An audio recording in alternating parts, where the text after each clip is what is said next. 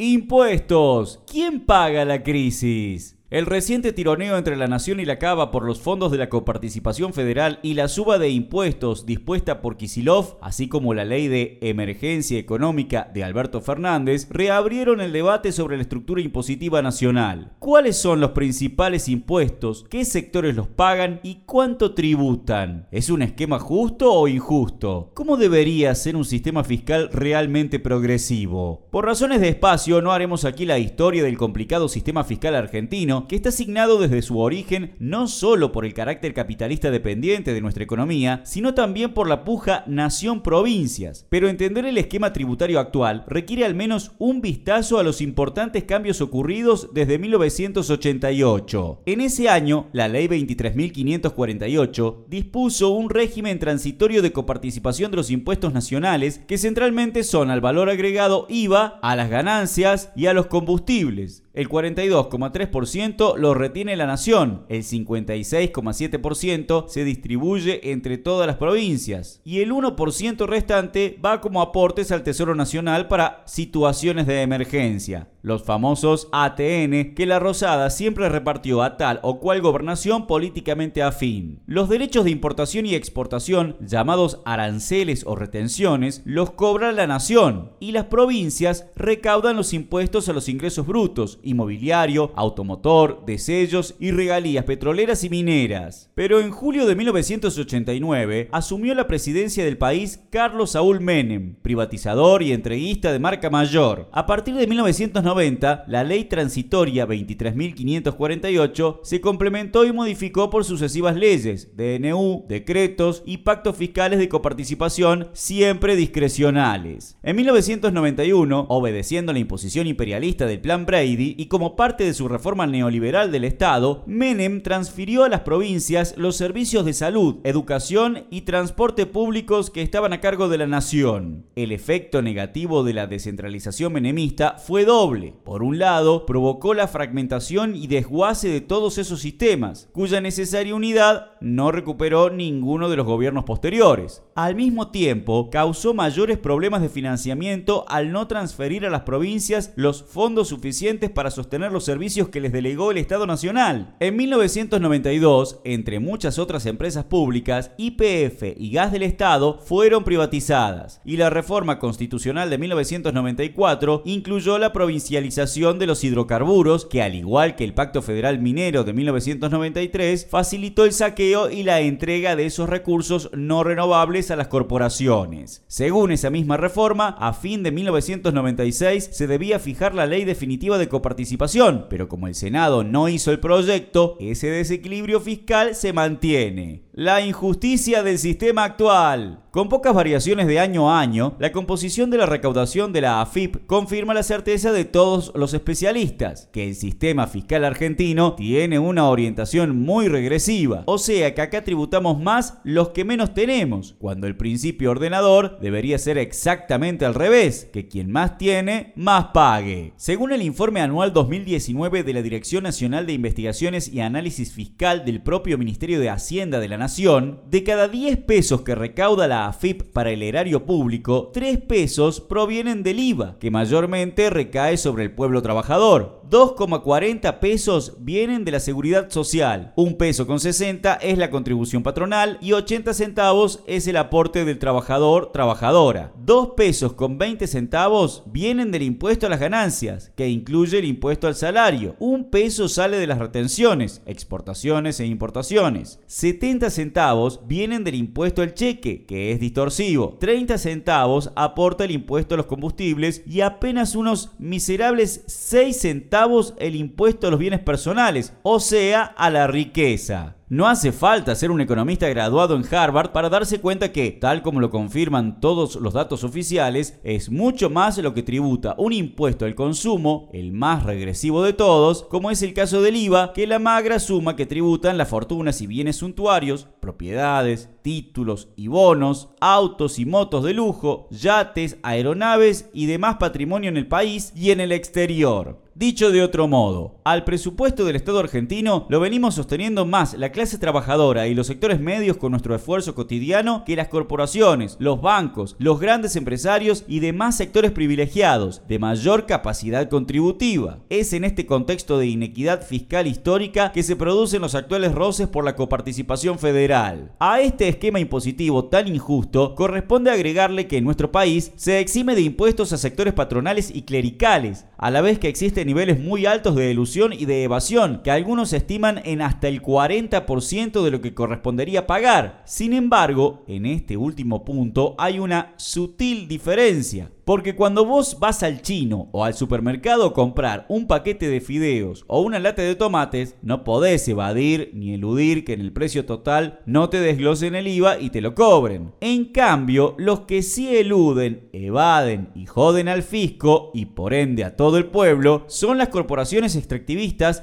que pagan menos retenciones por exportar, los bancos y las grandes empresas que pagan menos impuesto a las ganancias y los millonarios que pagan menos impuesto a bienes personales y a los productos suntuarios. Lo que hizo Alberto. En el programa de C5N con el gato silvestre a un mes de gobierno, Alberto Fernández repitió su discurso. El ajuste no lo pueden y no lo van a pagar los débiles, los sectores más vulnerables. Su frase esconde una doble trampa. No dice que el ajuste lo van a pagar los poderosos y además entre los débiles y vulnerables no incluye a la gran mayoría de trabajadores, jubilados ni beneficiarios de planes sociales. Con respecto a los impuestos, todas las medidas que tomó son regresivas con la excusa de que desfinanciaba a las provincias, derogó la anulación del IVA a productos de la canasta básica. Con la excusa de la solidaridad social, dispuso un impuesto del 30% sobre el dólar, perjudicando a trabajadores y sectores medios que ahorran o viajan al exterior. En cuanto a las retenciones al campo, como lo reconocen medios de prensa afines al gobierno, solo actualizó el monto de las retenciones al mismo nivel que el dispuesto inicialmente por Macri, y con ninguna excusa les bajó las retenciones a las corporaciones petroleras del 12 al 8% y también a la renta financiera. Y a los bancos que se la llevaron y se la siguen llevando con pala, ni siquiera los afectó. Por más que los funcionarios, periodistas amigos y demás propagandistas del gobierno albertista se esfuercen en demostrar que sus medidas son progresivas y apuntan a la redistribución social, lo cierto es lo contrario.